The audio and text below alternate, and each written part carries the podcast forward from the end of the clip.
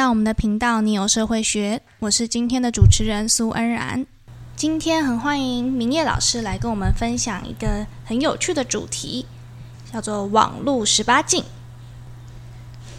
恩然，你暑假期间比较有空，有没有注意到最近有两部这个青少年的影集很红诶？但是其实也引起不小的争议哦。有有有，我知道。老师说的是那个 HBO 的高校十八禁吗？哎，对对，还有另外一部哦，也很有趣，是 Netflix 的这个性爱自修室。我知道，我这两部刚好都有看，而且我觉得那些剧情对我来说有点太夸张了，就是感觉在台湾应该很难看到这样的状况。都会想说，难道欧美的青少年他们真的这么失控吗？其实哈，我觉得电影当然是比较夸大了。但是呢，其实它里面点出了一些大家担心的事情，譬如说吸毒啊、性病啊、怀孕呢，其实这个都是青少年阶段哈最让人担心的事情。在台湾，其实大家比较禁忌哈，比较不会直接去谈论这些问题。但实际上，青少年这个阶段里面，如果出现这一些问题的话，要付出的社会成本其实是蛮高的啦。为什么呢？那因为第一个，这个青少年阶段。大概都对自己的身体跟异性都非常非常好奇、有兴趣，而且呢，也借这个机会来确认一下自己的性倾向。所以，充满好奇的情况之下，那当然呢，很有可能他就是会去尝试嘛。好，但是呃，我们也知道，青少年这个阶段其实半大不小的。他的判断力还不是很足，而且呢，经验非常非常有限，所以很容易犯错。那也因此，我们常说这个阶段其实是一个 try and error 好的一个阶段。另外就是青少年又喜欢跟同才一起活动嘛，那所以呢，成群结伴去做一些新奇有趣的事情，所以也常有机会。会让毒品进入他们的这个活动里面，那因此大部分的国家其实都会有保护的政策，十八禁就是其中的一项。那所谓的十八禁就是呢，禁止青少年去接触血腥、暴力、仇恨，还有一些强烈性暗示或是性表现，足以引起模仿或是让他们有厌恶反应的这一些讯息。当然，那你觉得十八禁到底有没有必要啊？我觉得不进不行，但是呢，如果进了的话，好像又有点不太对吼，就是有点左右为难耶。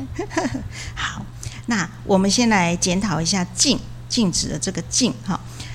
首先呢，禁其实哈，它是用一切的方式来杜绝青少年他会接触到有害他身心发展的事物跟讯息嘛，也就是说，把他们放在一个无毒的环境里面，让他们去成长。不过，这种控制式的保护，在以前那个比较威权的社会里面，我觉得是可以做得到。但是放在现在强调平权跟民主，还有的这个讯息非常自由交换的社会里头，我觉得是越来越行不通了耶。所以禁止哈，到底要怎么去禁？那应该要去想想，我们怎么做才能够让这一些从儿童。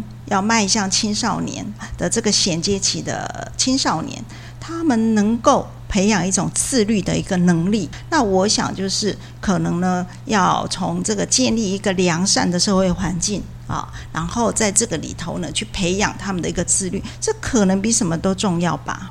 另外一个就是十八岁，他十八，他其实是一个年龄的分级的概念了。